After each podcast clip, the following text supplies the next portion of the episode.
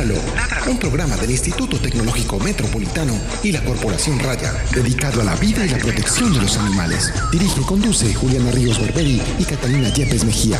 Escúchanos todos los jueves de 5 a 6 de la tarde. Ládralo, por un mañana animal libre de crueldad.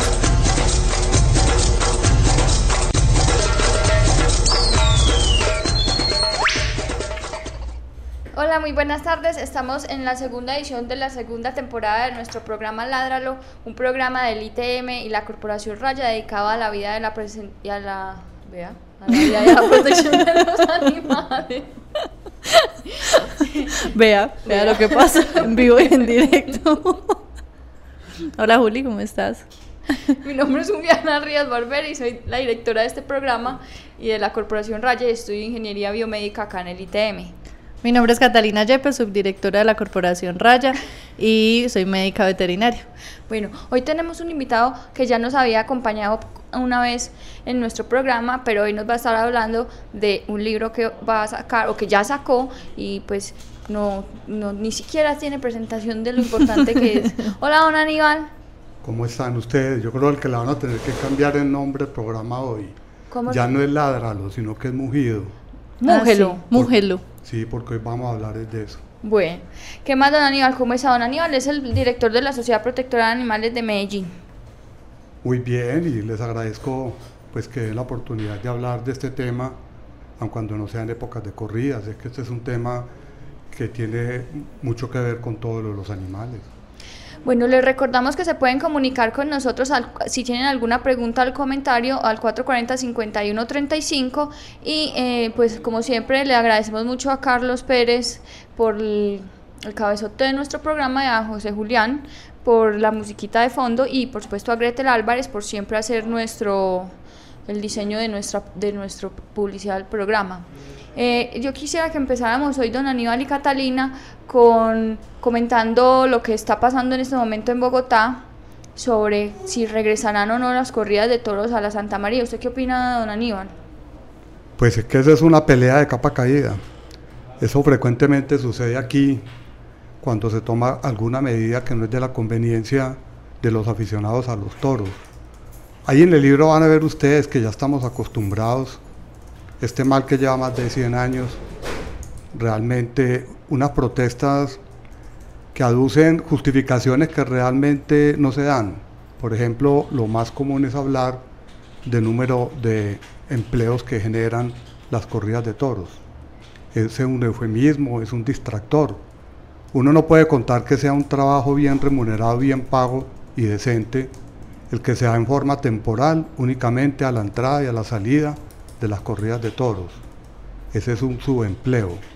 Y es lo que pasa siempre en los mataderos, en los rastros como lo llaman en España, en esos lugares que en todos los pueblos de Colombia tienen a la entrada o a la salida del pueblo, donde matan y faenan los animales. Ese es el mismo tipo de trabajo, el que recoge la pezuña, el que recoge la sangre, el que recoge las tripas, el que recoge lo que sobra del animal. Y como decía uno de los administradores de uno de los más tecnificados mataderos que inauguraron hace pocos años en Colombia, que ahí lo único que se perdía era el mugido. Por eso les digo yo que realmente lo único que nos falta que nos cobren es el mugido de los toros dentro de la plaza. Esos empleos no son dignos, no son estables, ni son generadores verdaderamente de paz y de conciliación entre la gente. ¿Usted qué cree, don Aníbal? ¿Vuelven o no vuelven? Pues que vuelvan o no vuelvan realmente, eh, eh, ¿qué le digo? Esto está tan mal que ellos mismos se están dando cuenta que no es solamente la posición obcecada que ha asumido el alcalde en todo su derecho y que podría buscarle otras salidas, si él quiere. Así que van a seguir poniéndole complicaciones. La Plaza de Toro La Santa María es bien del Distrito Especial de Bogotá y el alcalde, que es la primera autoridad, tiene otros campos por los cuales puede regular el tráfico y la circulación, el entorno de la plaza la no presencia de los menores de edad, que lamentablemente en vieja época, cuando Pastrana hijo estuvo de presidente, levantó esa norma que existía en el viejo código de policía, ahora código de convivencia ciudadana, que dice que los menores de edad no pueden asistir a aquellos espectáculos en recinto cerrado donde hay derramamiento de sangre. puede acoger también la medida de la prohibición del consumo de bebidas alcohólicas. La bota y la manzanilla no son ningún aperitivo. Si usted le pone la medición que hacen las autoridades del tránsito, indudablemente que le daría un tipo de sanción. Entonces no nos vengamos pues aquí a hacer más papitas, papistas que el Papa cuando el alcalde tiene todas las de ganar. Bueno, entonces ahora empecemos a hablar del tema del día. Bueno, entonces, primero que todo contémosle a la gente cómo nace este libro, por qué la decisión de escribir un libro, de, de qué nace la idea. A ver, Catalina, uno metido en este paseo de, los, de la defensa de los animales tantos años, le toca empezarse a preparar, a leer y a capacitarse en el tema. Cuando yo llegué a la Sociedad Protectora de Animales, distinguía un perro de una vaca, pero yo realmente no soy ni veterinario, ni zootecnista, ni vengo del área de las ciencias biológicas, ni nada de eso. Y se me abrieron las oportunidades de escribir, y yo pensé que era muy significativo que en un medio de, de un periódico diario de Medellín, se publicara una columna, inicialmente con la idea de empezar a contar historias sobre los animales, pero yo no tenía historias para contar. Yo siempre había estado trabajando en el arte y escribía en otros periódicos muchísimo antes, en los años 60, en un periódico desaparecido que se llamaba El Diario, de formato pequeño en la época, de circulación diaria. Yo solamente escribía temas de arte y en la universidad siempre escribí sobre arte. Este era un tema marginal, pero leyendo y leyendo, fueron pasando tantos años y sin pretensión alguna, fue aumentando o creando una biblioteca. No había internet. Yo no tenía la posibilidad. Y lo del libro, no les voy a mentir, yo no creo que haya una cita sacada de internet. Yo voy a la fuente directa, voy al personaje que lo vivió, que lo sintió, que lo sufrió, que fue partícipe, que estuvo cerca o que estuvo fuera de la plaza de toros como lo estuve yo para poder contar. Y la prueba fehaciente es que más o menos 850 columnas publicadas en el periódico El Mundo, con todo respeto, nadie me ha tenido que pedir una rectificación, porque está muy bien documentado. El libro no tiene una pretensión literaria, yo no estoy haciendo una novela, no quiero entrar a competir con nadie, el que lo quiera leer, pues simplemente ahí está una especie de crónica de ciudad, porque fundamentalmente parte de hechos y acontecimientos de la vida real sucedidos en Medellín y póngale más de 100 años, más de 120, 150 años. Esta es una ciudad que se desarrolló a lomo de los animales y se divirtió con la sangre de los animales y se alimentó con la muerte de los animales y sigue sucediendo y se sigue sucediendo todos los días. Entonces no era que yo hubiera pensado escribir un libro, simplemente que se van acumulando y a uno empiezan a preguntarle los estudiantes, a hacer trabajos de grado, de maestrías y de todo eso, y como que el discurso se agota. Yo creo que yo no debería volver a hablar del tema, porque ya está el libro, y lo que vamos a contar ahora puede estar dentro del libro. La gente debería documentarse para que cuando trabaje en la defensa de los animales, más allá de la sensibilería, vaya al argumento y a la razón y al fundamento. Nosotros somos seres pensantes y racionales y tenemos que atacar precisamente en base a la razón. Eso es lo que siempre hemos tratado de fomentar desde nuestro programa, que los defensores de animales se deben de capacitar, nos debemos de capacitar, debemos de estudiar y debemos de tener eh, las bases suficientes para defender lo que estamos haciendo y que no nos quede cortico en ningún momento. Don Aníbal, ¿cuánto lleva escribiendo el libro? No, el libro realmente está escrito en el disco duro de mi memoria y en cuadernos de apuntes porque la tecnología a mí me atropelló desde que empecé. Yo tomaba nota de todo lo que leía, yo leía literatura y encontraba entonces el tema de los animales y sacaba apuntes. Eh, prácticamente es parte de archivo, del archivo personal, recortes de prensa, de revistas, de periódicos. Es decir, todo lo que tenía que ver con los animales, trato de leerlo y de conseguirlo y irlo anotando. Diga usted que en tres meses cogí y metí todo eso en un costal de anzuelos. Lo difícil fue después darle como una línea, porque como le repito, no están capítulos, eh, vamos pasando y saltando de un tema al otro. La idea era como que la gente encuentre todos los aspectos de, que hay alrededor de los toros. Y como de pronto podría resumirse, es como una posición crítica del espectáculo taurino, especialmente partiendo de la ciudad de Medellín y con la presencia de la Sociedad Protectora de Animales.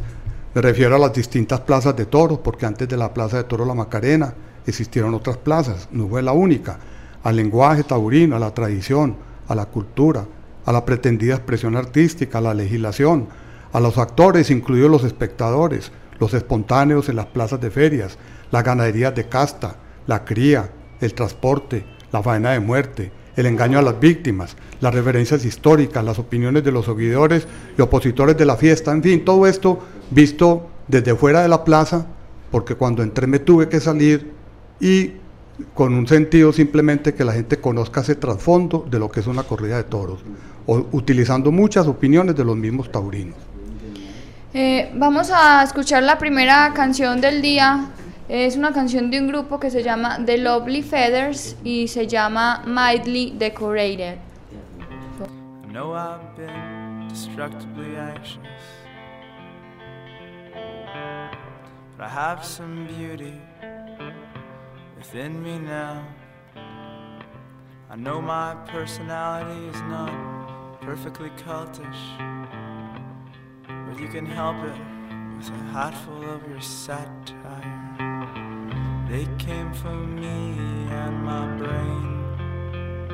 Call it soul. They came from me and my brain. But if I should crawl,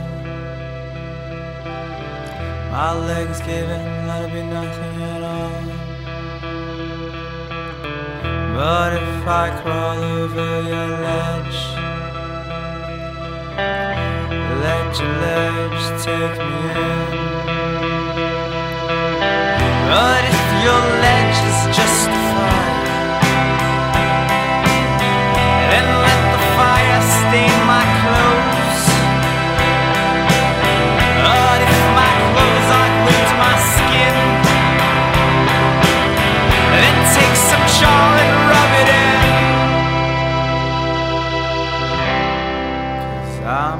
so ugly in the morning again, and I'm so mildly decorated.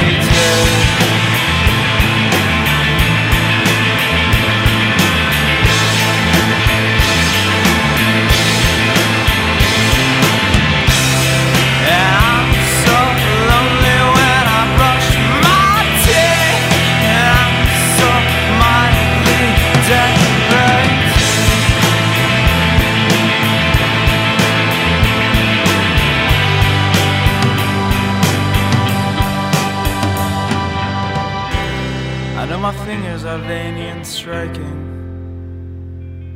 but they protect the beauty that's in me now. I know I'm not comfortable with you and your friends in the large scale situations that you create. They tend to make me anxious, and these days I'm trying to avoid that. They came from me and my brain. They came from me and my brain. I like the chapskin above your eyes. I like the chapskin above your eyes. Even when you complain about my hives. I like the chapskin above your eyes. Kittens, kittens, cardio, cardio, wherever Swordfish and the wedding dish, and everyone knows it's a go. Kittens, kittens, cardio, cardio. Why do you wanna find the way?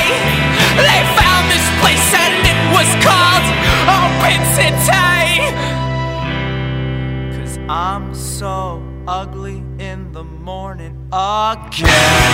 And I'm so mildly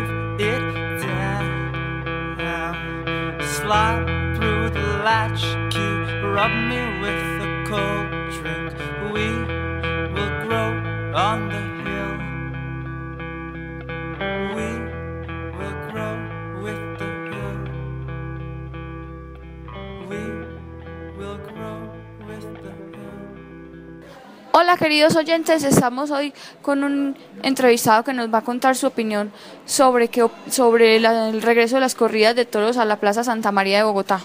Bueno, el regreso de la, de la corrida de toros a la Santa María es como el retroceso al avance de una sociedad eh, la cual no está de acuerdo con la barbarie, entonces permitir nuevamente la barbarie y, y esos procedimientos prácticamente satánicos en contra de los animales. Cuéntale a los oyentes de, de Ladra lo cual es tu nombre. Mi nombre es Jorge Gallego, eh, soy médico veterinario. Jorge, muchas gracias. Vale, muchas gracias.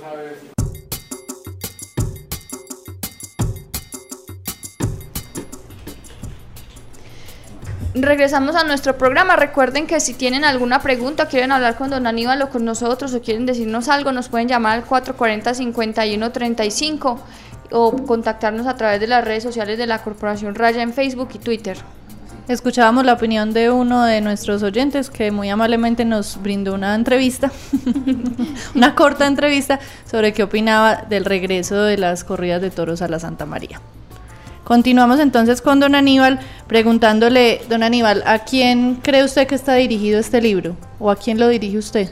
Yo no creo que lo vayan a leer los taurinos, porque a ellos, aun cuando les gustaría, porque hay muchas referencias a quienes han dignificado la corrida. La base está fundamentalmente, hay que leer los libros de los que hacen apología al espectáculo para encontrar las debilidades y las flaquezas para poder dirigir. Me parece importante que lo lean los jóvenes que están en este tipo de actividad, para que ganen tiempo y no se pongan a, a dedicarle tantas horas a investigar y se den cuenta que esta es una lucha de muchos años, de muchos años, y que los resultados se van a ver no muy cercanos, pero en muy poco tiempo esto va a ser un espectáculo olvidado.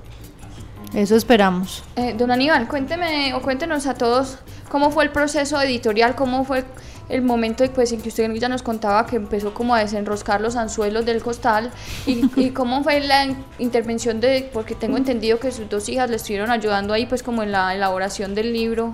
Sí, yo, yo empecé a hacer una historia de la Sociedad Protectora de Animales y este sería una pequeña parte de la presencia de esa entidad en Medellín. Pero era tan larga la, el texto que se partió en tres. Entonces la primera sería la de los toros, la segunda la historia de Medellín a través de los otros animales, desde los inicios de las primeras plazas de mercado, las calles que eran empedradas, los perros sueltos, los caballos por todos lados. Y hay una tercera que no sé si alcance a hacerla, que ya está empezada, que es sobre la experimentación animal. Ese último, la pretensión es que sea una guía, más bien como una especie de bitácora para que aquellos jóvenes que en alguna oportunidad se puedan manifestar al, respecto, pues tengan unas referencias. Más que creación personal, es una recopilación de posiciones a través de muchos personas, eh, personajes que han trabajado con los animales en los laboratorios y desde el punto de vista científico. Sería el tercero y queda un cuarto material de ahí, de esa colcha que les estaba contando, que sería la parte de legislación. Este es un país de leyes, aquí hay leyes para todo lo que quiera. Si uno se pusiera a mirar solamente en la parte de las corridas de toros, es impresionante. Pero entonces cuénteme pues, ¿Cómo Ah, bueno. intervienen ellas? Y entonces empezado el libro, eh, ellas que ya tenían montada una editorial Vallejo Editores, se dieron a la tarea de hacer la parte de la corrección de estilo, las referencias y las citas bibliográficas. Y la propuesta fue sacarlo en tres partes, esta es la primera. De ahí sale prácticamente este primer libro. ¿Cuántos ejemplares salen de este libro, don Aníbal? Saca apenas 250, que creo que es mucho. Yo no creo que aquí haya 250 lectores para este tema. Yo creo que yo Sí, creo yo que creo que sí, sí. creo que están poquitos. eh, ¿dónde, dónde, ¿dónde se puede conseguir el libro? El libro está en el Café Vallejo Ah, y en se- algunas librerías, ya lo estamos repartiendo en librerías. Y ahora el 17 de septiembre hace el lanzamiento en el Café Vallejo, en el- dentro del programa de la Feria del Libro. Lo que pasa es que la Feria del Libro era una hora muy, muy alta en la noche y me pareció mejor hacerlo en el Café Ay, Vallejo. muy trasnochado a esa hora, ¿cierto? Como para la gente que está por ahí en el sector era como complicado. y vamos a hacer una especie de charla con, con un historiador. ¿Eso es cuándo? ¿Qué fecha para que 17 invitemos? de 17 de septiembre a las 17. 7 de ¿A qué hora? 7 de la noche. Don Aníbal, eh, eh, ¿usted puede decir ya a cuánto va, va a ser el libro o no? Ese O libro está en 32 mil pesos. 32 mil pesos. Y se puede empezar a comprar en el Café Sí. Vallejo a partir de ese del 17 Sí. de septiembre o ya la gente lo puede conseguir. Si lo consigue en la librería está a 35 mil pesos. ¿Ah, vio? ¿Vio? Con descuento y todo. ¿A dónde lo tienen que comprar? bueno, Hablemos de la portada. Ahí arranca la historia muy corta, como una pequeña introducción. Esa es una acuarela que de las muchas eh, obras que yo pinté en distintos materiales en el año de 1961 para que lo ubique. Y arranco precisamente mostrando cómo yo de joven, tendría 17 años, tenía también los ojos cerrados para ver el dolor de las corridas de toros. A mí me entró el espectáculo taurino como un motivo simplemente alegórico y de utilización de la técnica y del color, como lo menciono ahí, como la mayoría de los cartelistas europeos, que fueron los que nos llegaron acá. Ellos tenían unos sistemas de comercio para la época bastante importantes que ahora no sé por qué no les han ayudado a aumentar la fanaticada taurina. Y era que no había objeto que no utilizaran, cigarreras, eh, anillos para colocar en los tabacos, las boletas de entrada eran coleccionables, los almanaques, los afiches, todo lo que quiera. Y los turistas, sobre todo, cuando había personajes grandes, eran los que compraban. Competían con la mercadeo, el mercadeo que tiene el fútbol. No falta sino que vendieran camisetas. Entonces a uno poquito. de niño, pues le mostraban los famosos eh, cartelistas europeos que eran extraordinarios porque no mostraban la sangre. El colorido se camuflaba dentro del ambiente de fiesta y de colorido que tiene la Plaza de Toros. Ahí es donde encuentro yo que el primer engaño, es el engaño visual. O sea que la gente coleccionaba esos... Todo lo que tenía que ver con las corridas de toros y revistas las que quiera. Revistas de publicación muy periódica, mínimo mensual, y que llegaban de España. O sea que aquí llegaban los libros de Espasa Calpe, todas las editoriales españolas.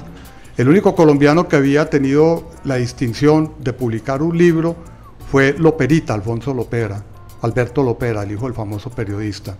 Pero pasa más tiempo en España que en Medellín y lógicamente es taurino. De resto, todos los libros que fueron publicados aquí en Medellín, lamentablemente tristemente, estos personajes ya se fueron muriendo como se han muerto muchos de los asistentes a la Plaza de Toros. Los vacíos que se ven en la Plaza de Toros nos están demostrando que los viejos no encontraron quién los reemplazara, quién los supliera.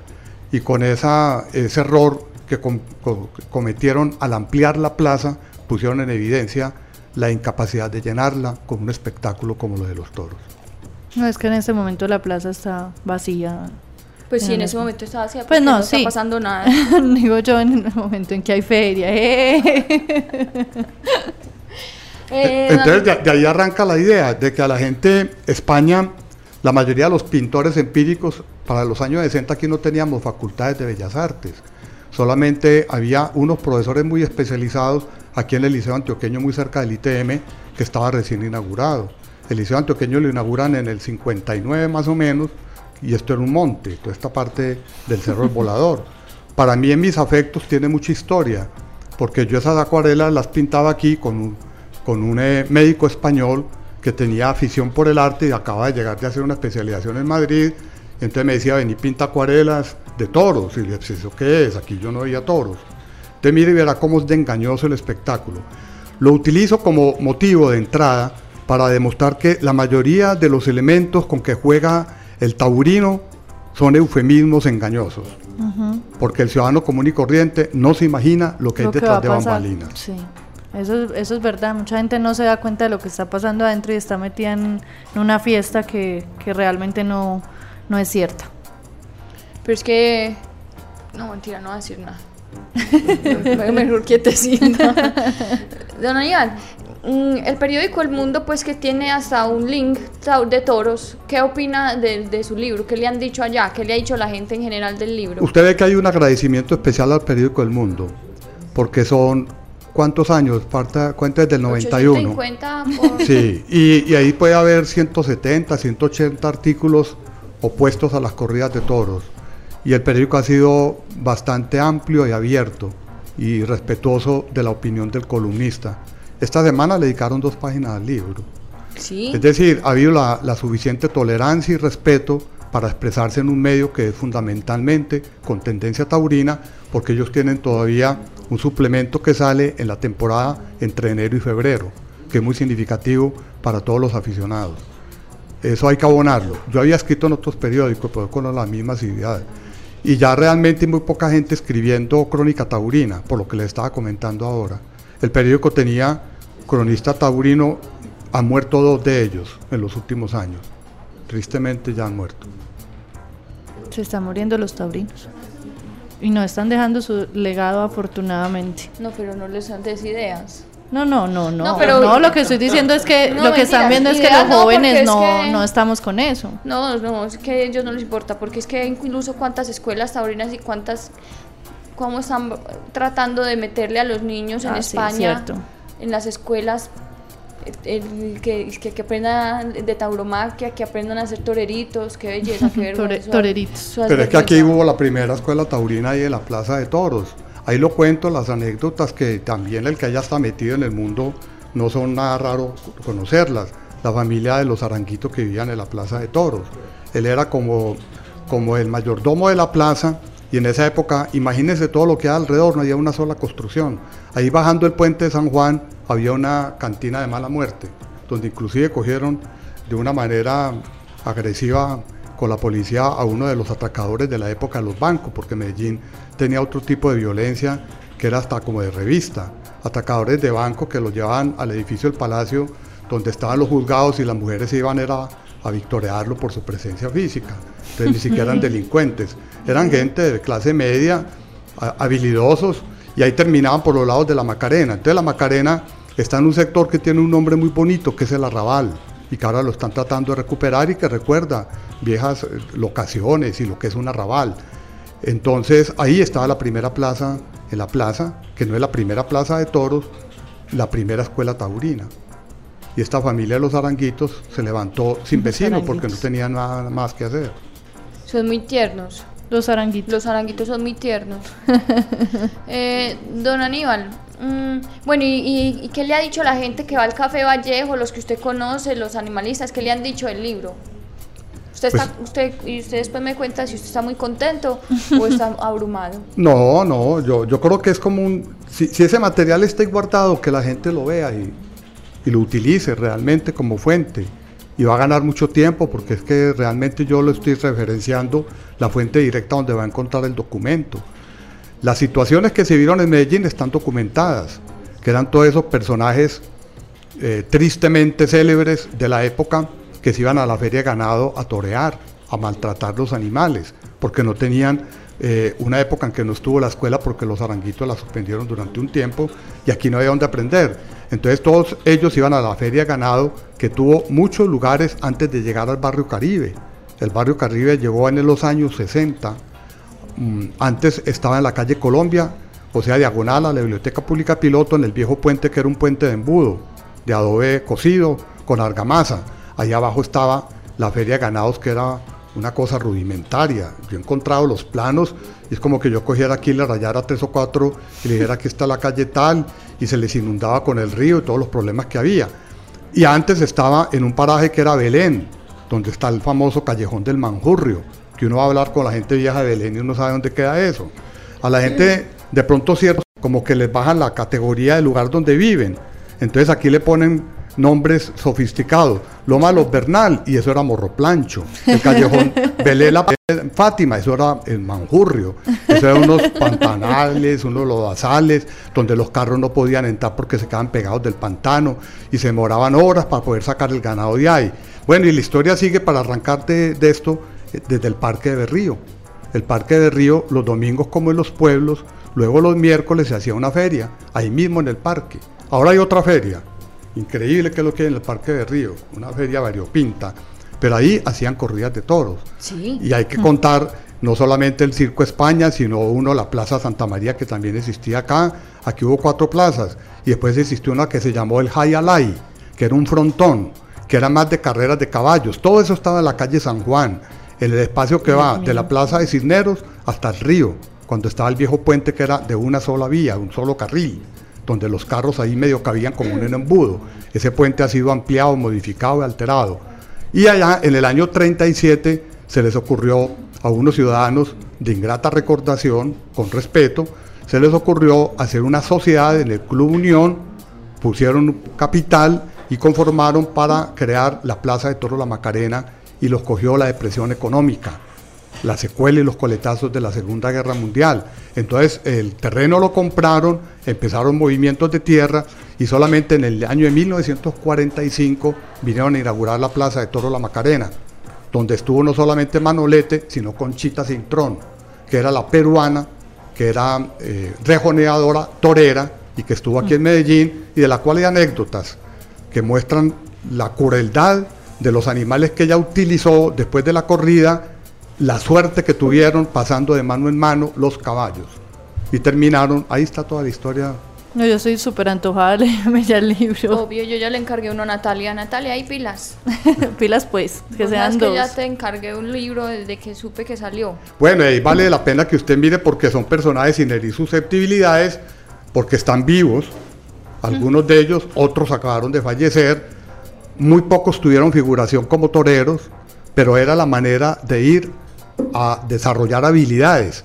Por ejemplo, había un famoso funcionario citador de un juzgado de policía, de un juzgado, perdón, que se iba los días miércoles, que ha sido tradicionalmente la feria, y en el calor de Medellín siempre iba de ruana.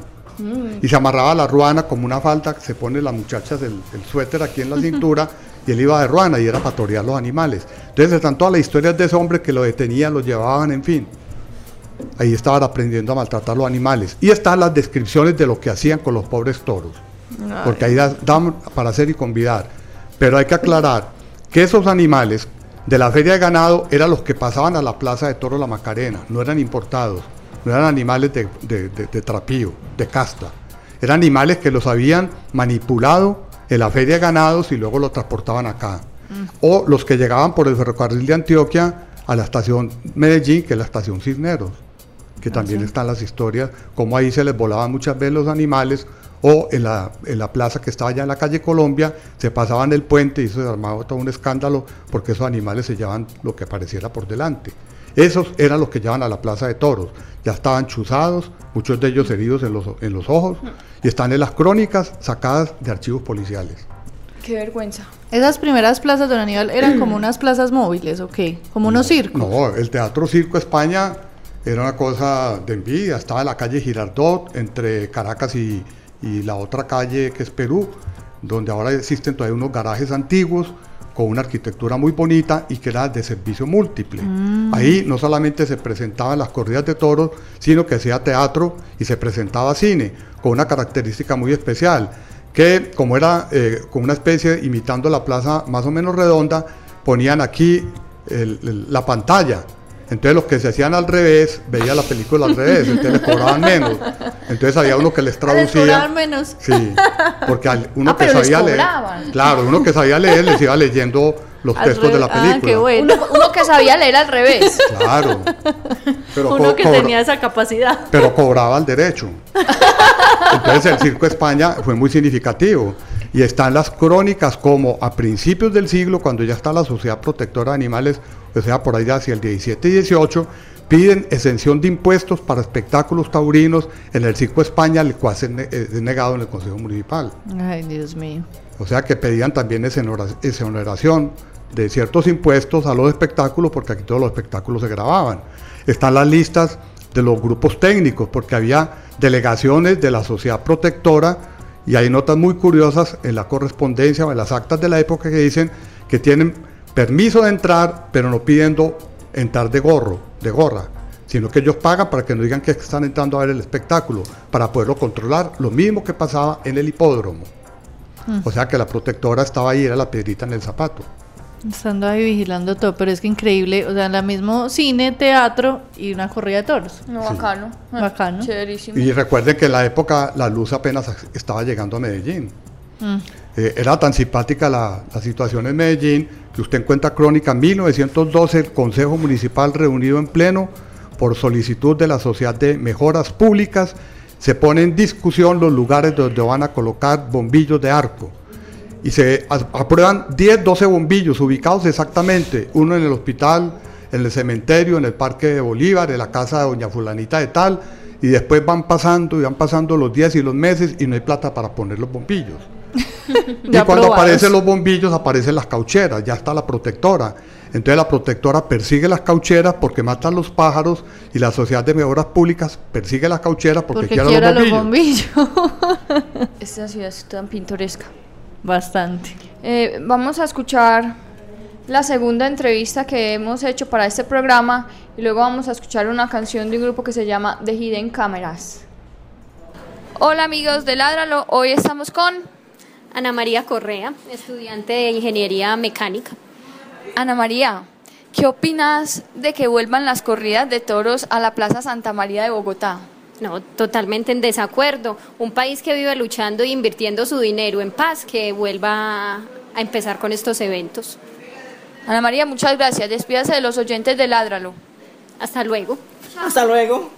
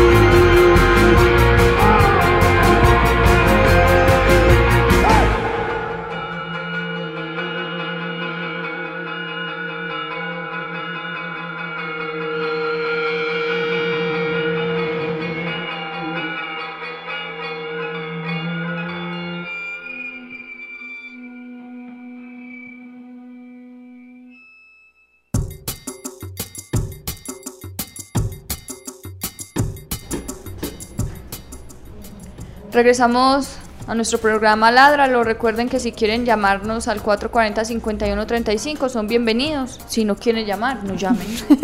a nadie se le obliga, a nadie. No, no nos están llamando últimamente. Yo no sé, Perdimos popularidad. Yo creo que fueron las vacaciones. Perdimos popularidad. Estábamos en nuestro mejor momento y nos fuimos de vacaciones. Bueno, está bien. No importa. Volverán. Eh, Catalina va a decir su cat tip de la semana, porque pues la semana pasada no hablamos de nada, porque estuvimos chismoseando de nuestra jornada en La Guajira.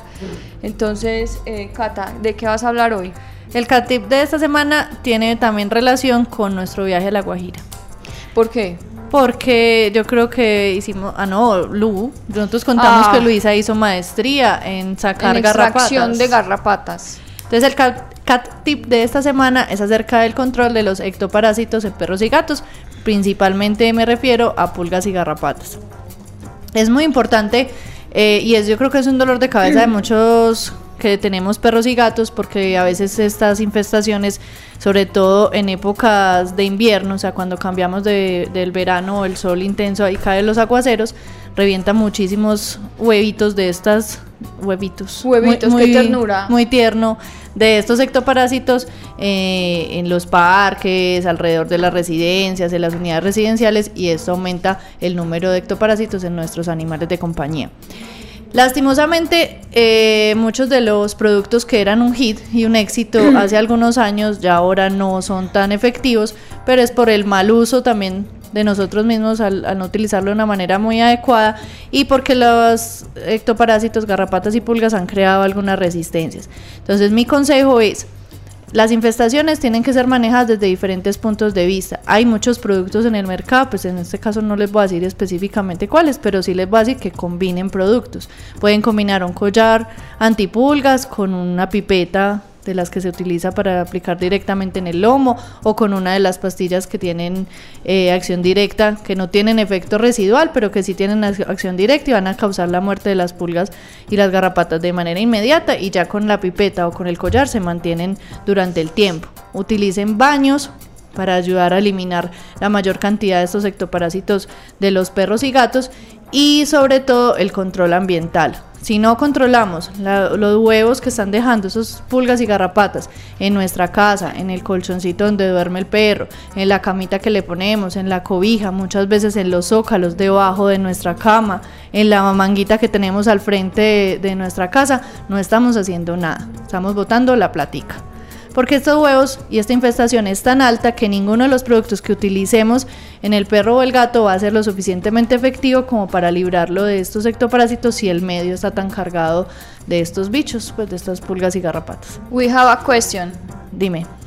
Catalina Vélez Vargas pregunta, ¿es seguro usar el ácido bórico para las pulgas? He escuchado que mezclándolo en la misma medida con talco.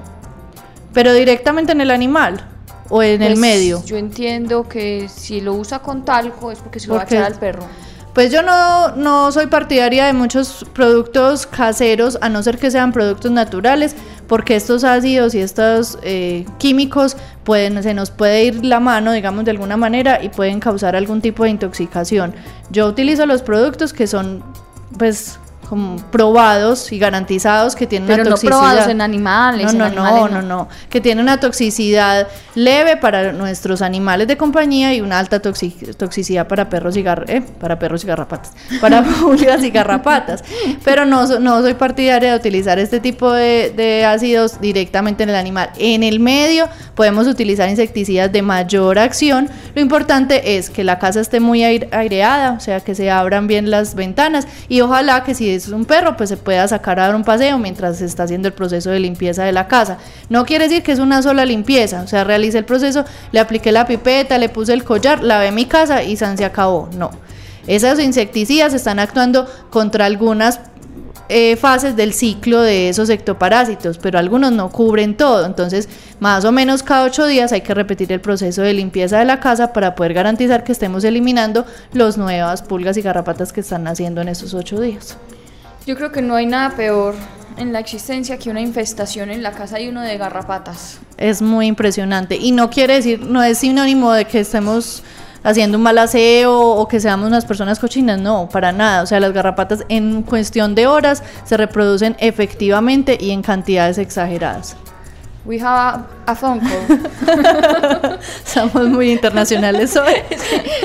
Ah, eh, buenas tardes, aló. Sí, buenas tardes. Hola, ¿cómo estás? Bien, ¿y tú? ¿Con quién hablo? Joan Gómez. Hola, Joan, ¿cómo estás? Bien, bien. ¿Qué has hecho? ¿Qué haces? A escuchar el programa muy atentamente. Muchas gracias. ¿Y qué haces en tu vida? pues yo soy activista por el- los derechos de los animales. ¿Y tienes perros o gatos? Mm, los de perros, perros. Ah, bueno, cuéntanos cuál es tu pregunta o cuál es tu comentario. No, pues yo quería invitar a toda la gente que lea el libro de Don Aníbal porque yo tuve la suerte pues, de adquirirlo. Él muy amablemente me lo firmó y pues lo he estado hojeando. Y me ha gustado mucho, la verdad, muy informativo, muy atractivo y sirve demasiado para continuar en esta causa porque si los argumentos lo son todo.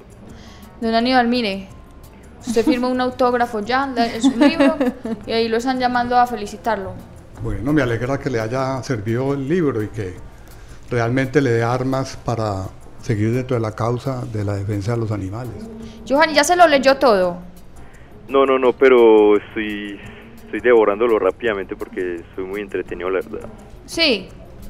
Qué bueno. Totalmente. Entonces invite a todos los oyentes de Ladralo para que Adquieran. adquieran. el libro y vayan al lanzamiento el 17 de septiembre a las 7 de la noche en el Café Vallejo para que compren el libro allá, para que vale menos plata que en una librería y para que pues también sea un instrumento para que la defensa de los animales se vuelva una cosa pues medianamente profesional o profesional del todo y que no sigamos pues como en un apasionamiento que, que sin argumentos no nos está llevando a, ninguna, a ningún lado. Claro, a todas las personas que han sentido ese amor por los animales y que consideran que... Johan, pues, hable un poquito más duro, por favor. Sí, sí. Sí, sí. Es que está muy No, no, sí quiero invitar... Sí, sí. Eso.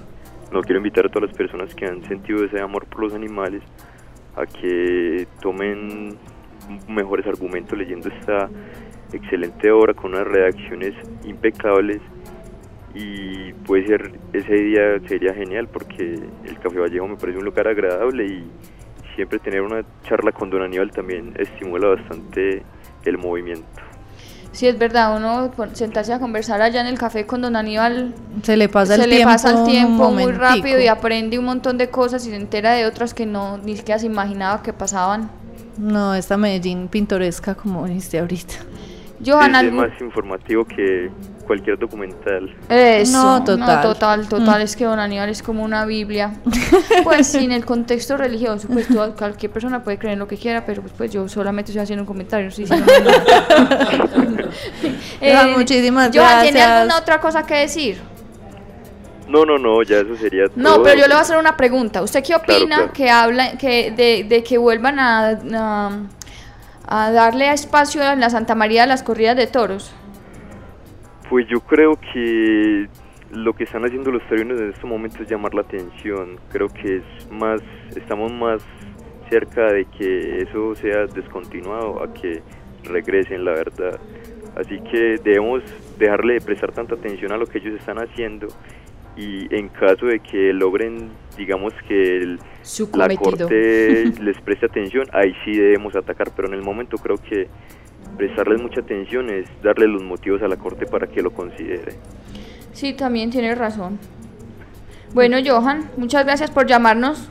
No, a ustedes por el programa. Bueno, Gracias, Acuérdese chao. que es cada jueves a las 6 de la 5 de la tarde, seis. perdón, perdón, 5 De de la tarde. Cinco a seis, claro. Bueno, hágale pues chao, chao Johan, Chao. que vaya bien, chao. Chao.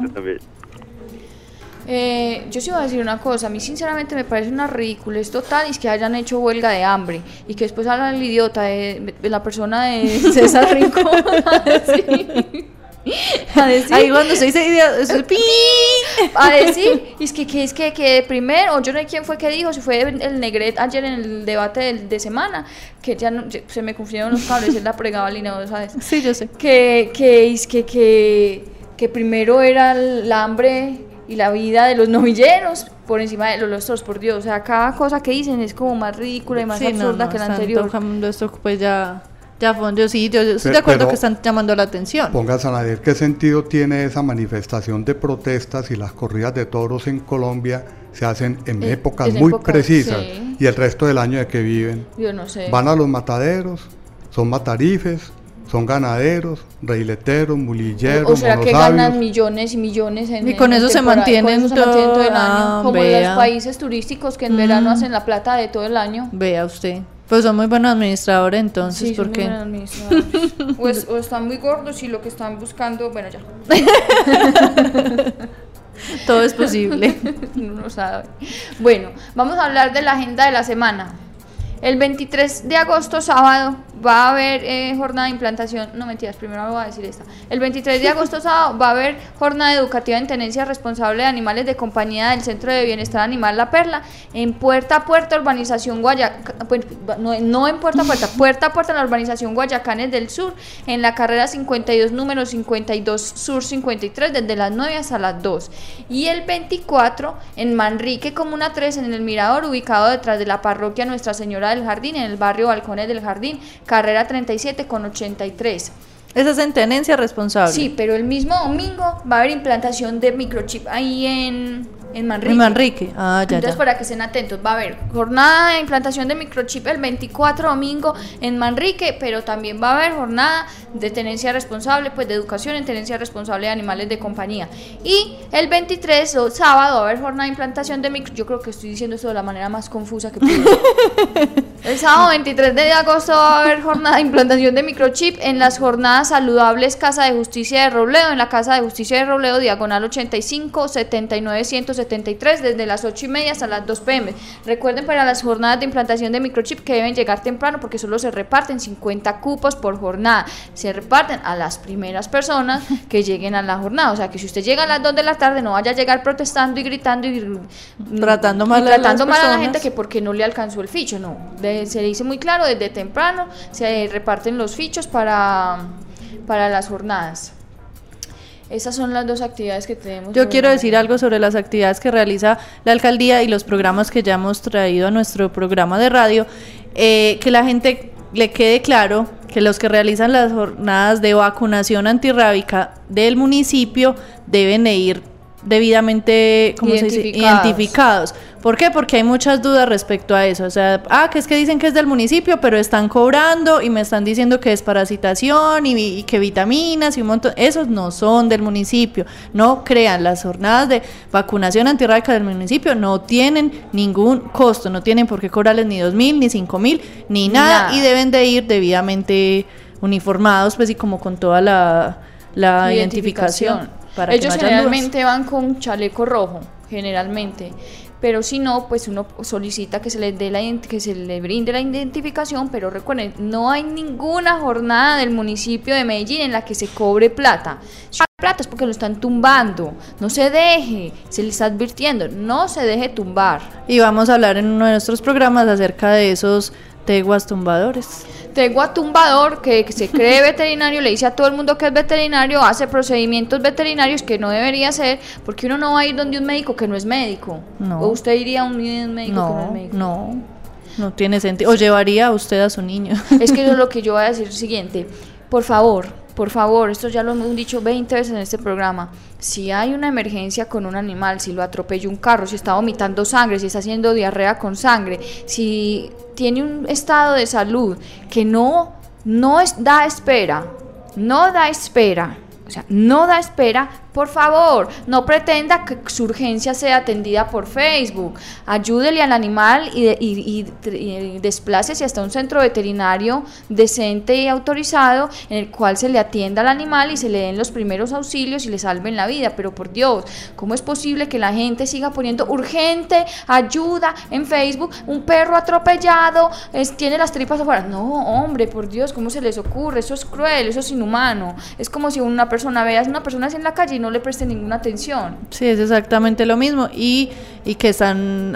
De esa situación también se están aprovechando muchas personas no profesionales y que no son de. ni siquiera estudiaron parte de la profesión y están. Como yo que estudié la mitad del perro. Usted, la, para usted la adelante. mitad del perro para atrás, ni siquiera la mitad del perro para adelante, lo estudiaron y están ejerciendo la profesión de manera ilegal, causando daños muy graves que después los que sí somos médicos veterinarios entramos a tratar de solucionar y ya en Y muchos que- casos pero es que no hay es el nada médico que hacer. veterinario es el de menos, lo más importante el pobre animal que tiene Por que eso, subir las o consecuencias. sea que ya de- cuando entramos a, a solucionar ya es imposible, o sea, ya el daño está hecho. Entonces vamos a dedicar un programa incluso a eso, más adelante les Sí, estaremos el contando. programa de la próxima semana, para que ustedes sepan, va a ser del Centro de Rehabilitación de Fauna Silvestre, el CAP de aquí de Medellín, para que conozcan más sobre ese programa, que también es muy importante aquí en el área metropolitana.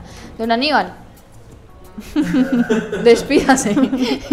¿Qué más nos va a decir para finalizar? No, le- lean el libro y disfruten las- los argumentos que están ahí para que ayuden a defender la causa. Don Aníbal, muchísimas gracias como siempre por haber estado en nuestro programa. Usted es una persona supremamente importante para la Corporación Raya y para mí también. Y queremos agradecerle por siempre estar presto a nuestras invitaciones. Con todo gusto y mucha suerte en su programa. Muchas Muchas gracias. gracias. Cata, Dime.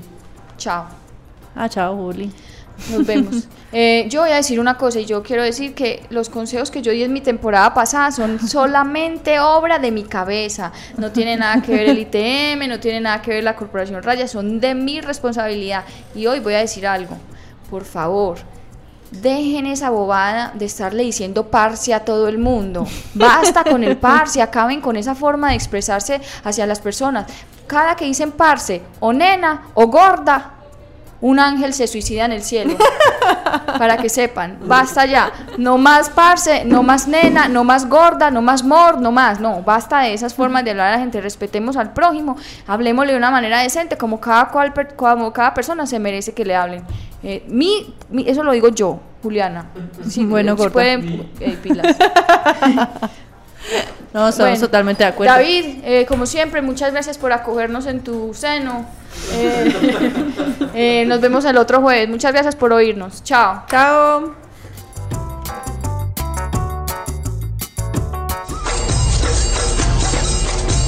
Ládralo, un programa del Instituto Tecnológico Metropolitano y la Corporación Raya, dedicado a la vida y la protección de los animales. Dirige y conduce Juliana Ríos Berberi y Catalina Yepes Mejía. Escúchanos todos los jueves de 5 a 6 de la tarde. Ládralo, por un mañana animal libre de crueldad.